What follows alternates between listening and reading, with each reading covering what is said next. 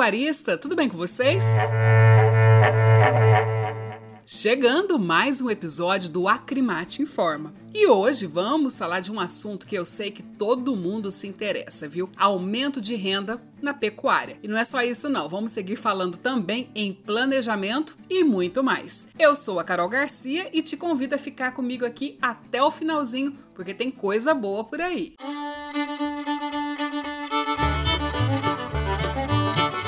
olha só, nós conversamos com o professor Welton Cabral da empresa Gestap. Ele apresentou algumas dicas importantes para aumentar a renda na atividade pecuária. Aumenta o som aí que tem coisa boa.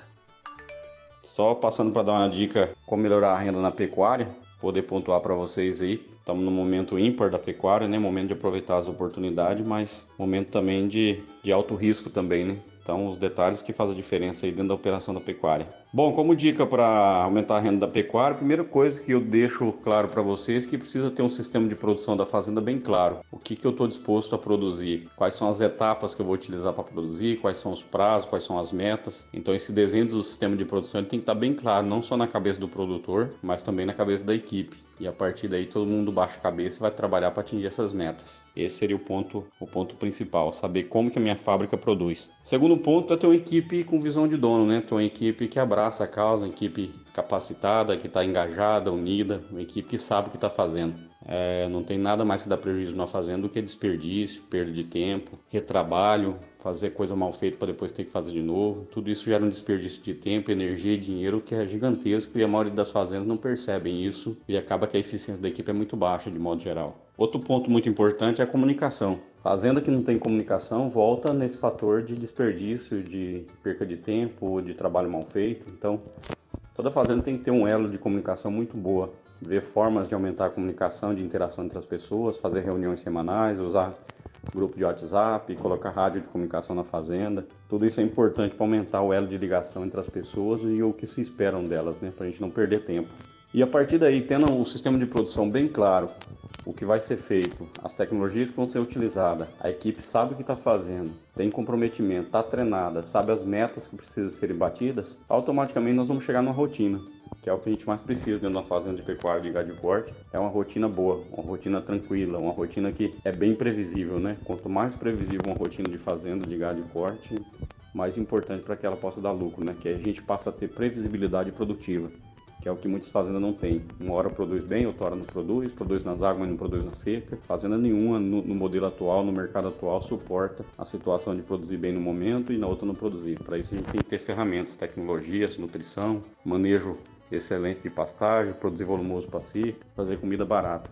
Quem vai permanecer no mercado da pecuária é justamente quem tem rotina boa e consegue produzir o ano inteiro e de forma, e de forma econômica e também altamente produtivo, né? Então, de modo geral, a dica que eu deixo é detalhes, né? O produtor rural precisa ter todos os detalhes na mão e saber exatamente o que ele está fazendo, né? Tem que ser muito previsível as coisas, muito planejamento e a equipe também tem que saber de tudo isso que ele está pensando. Não pode estar tá só na cabeça do produtor, tá bom? De maneira geral, seria isso. Um abraço, fique com Deus.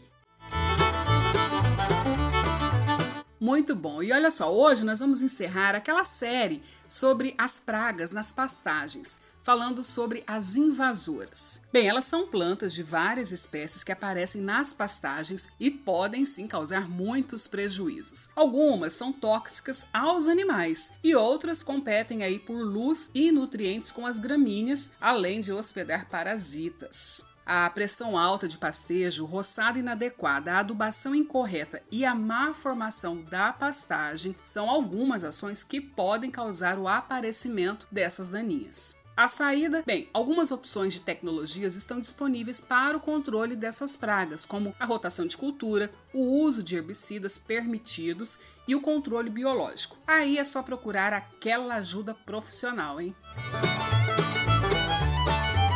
Hein, gente? Olha só, semana passada nós falamos em planejamento na cria, estão lembrados?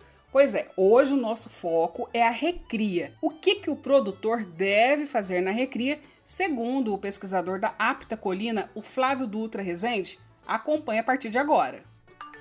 Hoje nós vamos falar com vocês sobre a recria, fase que vai da desmama até o boi magro, aí por volta de 12 a 14 arrobas. Né? É uma fase que no Brasil normalmente demora dois anos ou até mais. E se você pensar no custo operacional e mais ainda no preço do ar do bezerro, né, da reposição, este ano foi um valor bem significativo, provavelmente você vai sair zerado, até perdendo dinheiro né, depois desse ciclo de, de recria. Além disso, outra coisa a ser ponderada é que esse boi magro já vai estar passando os 30 meses de idade, né? Porque você fez dois, dois anos de recria. E muitos mercados hoje, por exemplo, já exigem idade máxima ao abate desses animais de até 30 meses. Então é importante que você precisa de pensar em encurtar este tempo de recria é, para 12 meses, 15 meses no máximo. E para isso você precisa de fazer um planejamento desde a desmama até a fase final, assim, por volta de 13 a 14 arrobas, com foco em manejar os pastos, que é onde você vai realmente fazer uma recria mais eficiente, pastos com excelente oferta de folha, tanto nas águas como na seca, por isso é importante pensar nisso,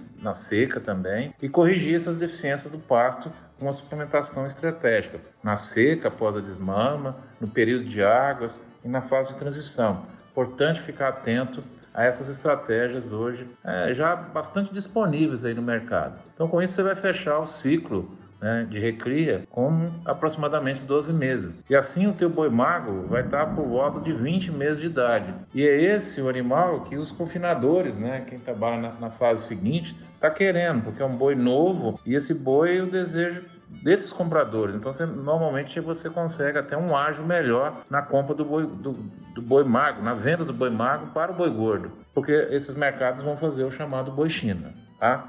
Grande abraço a todos. Ó, não perde o próximo episódio não, porque o Flávio volta para falar sobre a engorda. E falando em próximo, hora de dar tchau, encerro por aqui lembrando que a Acrimate 50 anos o braço forte da pecuária mato-grossense. Um abraço e até logo!